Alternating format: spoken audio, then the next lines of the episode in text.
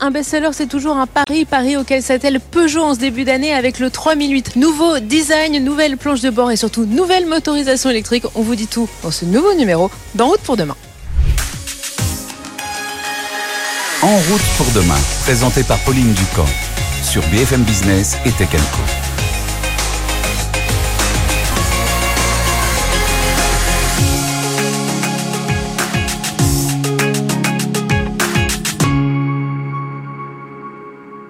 Le 3008, c'est un modèle emblématique de Peugeot puisque en 2016, c'est lui qui a marqué la fin de la crise pour la marque. C'est un modèle qui a redonné envie aux clients de venir chez Peugeot et c'est devenu un best-seller. Alors l'an dernier, le constructeur a renouvelé ce 3008. C'est la troisième génération et en ce début 2024, eh bien, il lance la version électrique. C'est la toute première fois que le 3008 arrive en 100% électrique. C'est donc un enjeu de taille pour Peugeot, enjeu que nous allons vous décrypter dans ce numéro spécial d'En route pour demain et on retrouve tout de suite notre première invité pour détailler tout ce qui change sur ce nouveau 3008.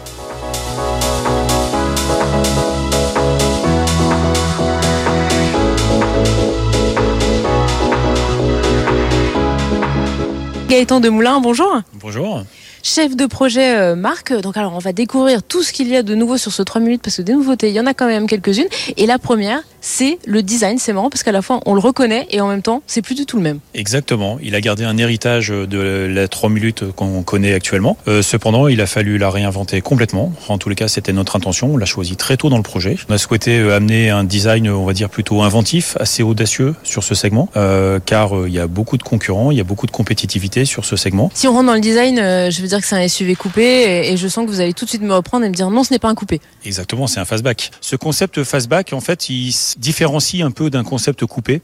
Euh, parce que sur un concept coupé, la ligne de coupe au niveau du pavillon euh, ici arrière, elle est beaucoup plus tôt.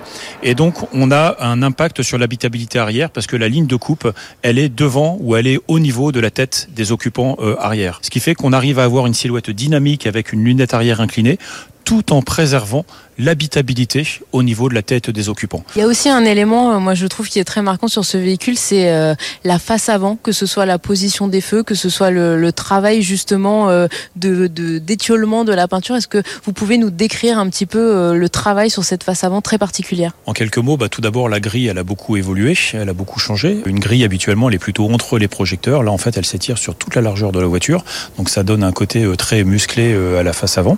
cette grille, elle est également avec de la couleur caisse reprise dessus. Elle a une façon assez évolutive de faire évoluer euh, cette, cette, cette couleur caisse avec euh, des motifs assez euh, dispersés au centre de la voiture et qui sont de plus en plus resserrés vers l'extérieur pour rejoindre la carrosserie.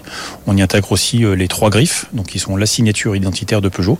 Donc trois griffes assez, assez présentes pour faire l'identité de ce nouveau 3008. Vous parlez signature, on va rentrer à l'intérieur du véhicule parce qu'il y a un, élément qui est absolument, moi je trouve magnifique, c'est euh, la signature lumineuse sur toute la planche de bord. Tout à fait. Alors là, c'est vraiment euh, le high cockpit euh, qu'on a souhaité développer. On a voulu vraiment montrer quelque chose de fort à l'intérieur, avec un effet waouh, si je peux me permettre, avec d'une part, bon, tout d'abord la disposition du cockpit avec les écrans, mais aussi amener donc de la technologie. Et on a un ambient lighting en effet assez innovant, qui est un éclairage indirect. Cet éclairage d'intérieur, il est indirect et il se réfléchit sur les décors aluminium.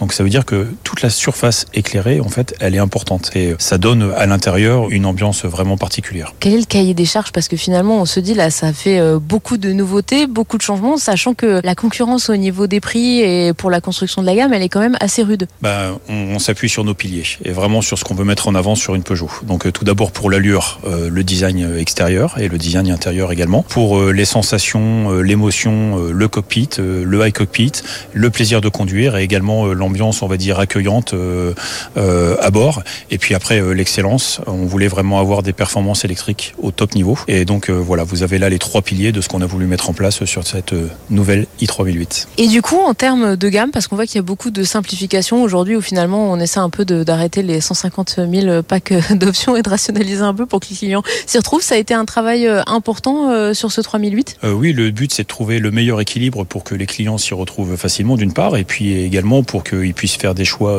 faciles. Donc deux niveaux de finition allure et GT, et trois packs d'options. Donc on a des options qui sont regroupées sous forme de packs, et tout ça, honnêtement, ça simplifie vraiment aussi le parcours client dans sa phase de choix.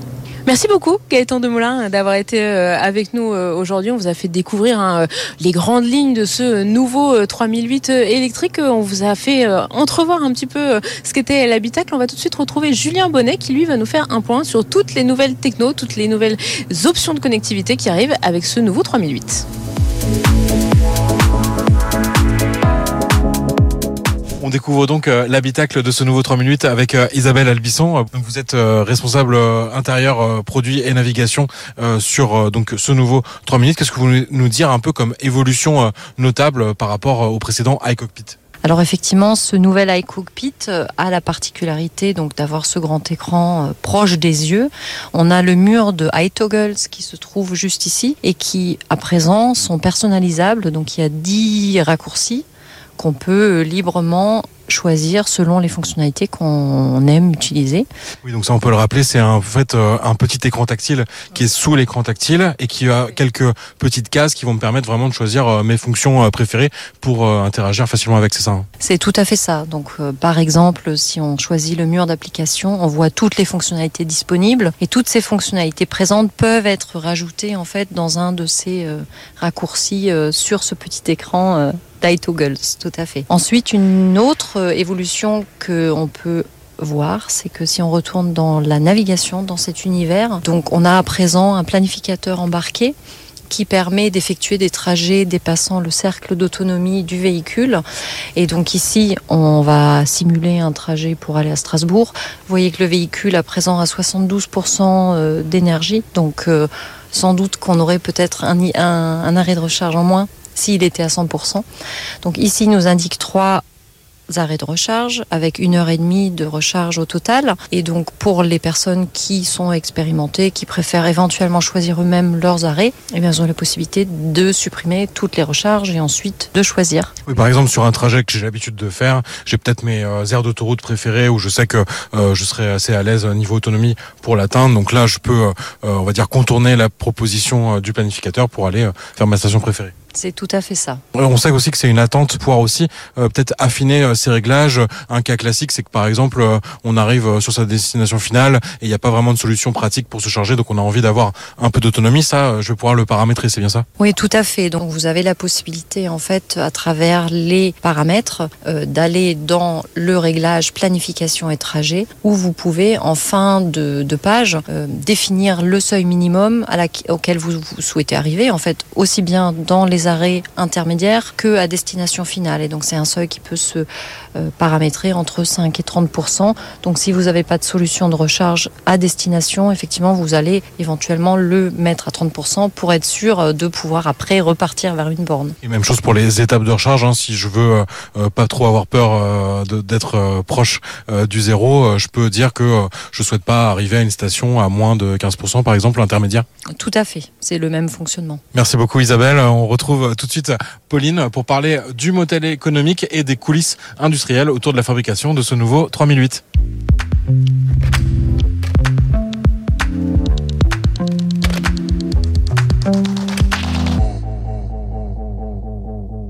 Christophe Patois, bonjour. Bonjour. Vous êtes euh, chef de ce projet, euh, du projet 3008 euh, chez Peugeot. Alors ce véhicule, on a l'impression en fait, il y a une nouvelle plateforme, il y a un moteur qui évolue par rapport à celui de la 308 électrique, il y a aussi une nouvelle technologie de batterie. C'est finalement un, un laboratoire technologique pour vous chez Peugeot aujourd'hui. Oui, tout à fait. On a vraiment cherché à concevoir cette nouvelle plateforme autour de la batterie et de manière à emmagasiner 98 kWh et aller chercher nos 700 km. Justement, parce que là, au début, au lancement, alors on n'aura pas encore ces 700 km. 700 km, ça arrivera euh, l'année prochaine. C'est un SUV familial, c'est obligatoire d'avoir euh, autant euh, d'autonomie sur ce genre de véhicule. Ça a été quoi l'équation justement pour travailler autour de cette nouvelle technologie de batterie, de cette autonomie pour vos clients? Alors, clairement, on propose à nos clients ben, trois différentes approches. Clairement, sur un C-SUV, on estime qu'il faut être au-dessus de 500 km. Alors, un C-SUV, je le dis, c'est c'est un, SUV familial. Tout à fait. Donc 500 km, donc la batterie euh, standard range sera à 527 km. On va lui offrir également une version 4 roues motrices dans la même, euh, la même autonomie et donc on va proposer pour euh, les gros rouleurs 700 km, ce qui permettra de faire des grands trajets Paris-Marseille en s'arrêtant qu'une fois. Et on sera très très proche d'une expérience d'un véhicule thermique. Alors le 3008, on le connaît justement parce qu'il marie à la fois ce côté, on a de la place à l'intérieur, mais en même temps il y a une expérience de conduite particulière, notamment au niveau du confort. Comment on concilie ça quand on sait que ce véhicule, ben, il approche, il dépasse largement les 2 tonnes, ce qui est beaucoup plus que l'ancienne génération du 3008 Oui, donc nous avons réussi à faire une synthèse vraiment nouvelle euh, on a un bac batterie qui est très rigide et qui permet vraiment de participer à la rigidité globale de la voiture. On a fait un traitement sur les suspensions pas trop molles, pas trop dures, de manière à conserver ce toucher de route Peugeot qui est vraiment l'ADN de la marque. Et euh, il y a vraiment eu un gros gros travail des équipes. Et puis en termes d'agilité également, on a un rayon de braquage qui est très très court sur cette voiture, 10 mètres 6, ce qui permet clairement de faire de se retourner dans des parkings. Et avec une direction assistée électrique, on a l'impression de conduire un vélo tous les jours. Ce véhicule, hein, il est euh, beaucoup plus petit euh, que euh, la plupart de ses, concurrents. comment justement on arrive à avoir à concilier de la place et en même temps à pas avoir un véhicule trop gros? Parce que vous le disiez à l'instant, en ville, on a envie de pouvoir le manœuvrer assez facilement. Alors encore une fois, la batterie, c'était le nerf de la guerre. La voiture a été conçue autour de la batterie. On a une batterie avec un seul étage, de manière à pas perturber l'habitabilité intérieure, et on a vraiment poussé au maximum les limites de la plateforme pour engager donc 12 modules sur un seul étage, et ce qui est remarquable comparativement à la concurrence. Et tout ça est made in France. Est-ce que vous allez chercher euh, l'origine France garantie Est-ce que vous pouvez nous détailler un petit peu les lieux de production bah, des différents éléments techno les plus importants du véhicule? Alors, la batterie hein, est assemblée euh, sur le site de Sochaux, euh, en face de la ligne d'assemblage, avec 12 modules qui proviennent de l'usine ACC qui est dans le nord de la France. Nous avons également la machine avant qui provient de, la, de notre usine terminale de Trémery. Euh, qui est une évolution de la machine existante, plus puissante, euh, mieux filtrée en termes d'acoustique. Et pour finir, bien sûr, le train arrière, euh, qui provient également de, de Mulhouse en termes d'emboutissage et donc assemblé à Mirafiori en Italie. Made in France est important, surtout sur des grosses pièces, où les coûts des carburants, la logistique, le CO2, donc c'est vraiment un, point important pour Stellantis. on cherche vraiment à être proche de, de la ligne d'assemblage de la voiture. Bientôt, euh, les cellules hein, viendront euh, de votre partenaire euh, ACC, hein, présent aussi dans le Nord. Ça fait beaucoup de nouveautés sur un modèle où on doit quand même faire attention au prix, surtout en cette période où beaucoup de gens se posent la question de passer à l'électrique à cause du prix. Quelle est l'équation économique qui était dans le cahier des charges de ce nouveau 3008 On a mis l'argent au bon endroit. Donc l'autonomie, le confort, le silence. On a eu un style pur, on n'a pas forcément cherché à rajouter des pièces. On a vraiment épuré la voiture et mis l'argent là où le client l'attend. Confort, silence et autonomie et efficience globale de la voiture.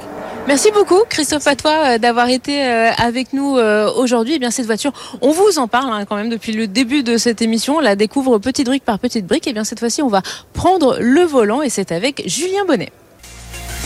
BFM Business et Tech Co présente En route pour demain l'essai. Et nous voici donc au volant de ce nouveau Peugeot i3008 et donc aujourd'hui nous on teste la version qui associe la batterie de taille moyenne 73 kWh il y aura donc la grosse batterie 98 kWh qui sera aussi proposée et nous cette batterie de taille moyenne elle est associée à un moteur électrique situé à l'avant donc qui offre une puissance de 210 chevaux L'autonomie euh, théorique annoncée, elle est de 527 km sur cette euh, version. Nous, ce matin, on est parti avec 80% de charge et ça annonçait 415 km potentiel. Donc là, justement, on va rouler une centaine de kilomètres aujourd'hui. C'est vraiment un essai découverte pour se rendre compte des premières sensations de conduite et voir justement quel est le niveau de consommation réel.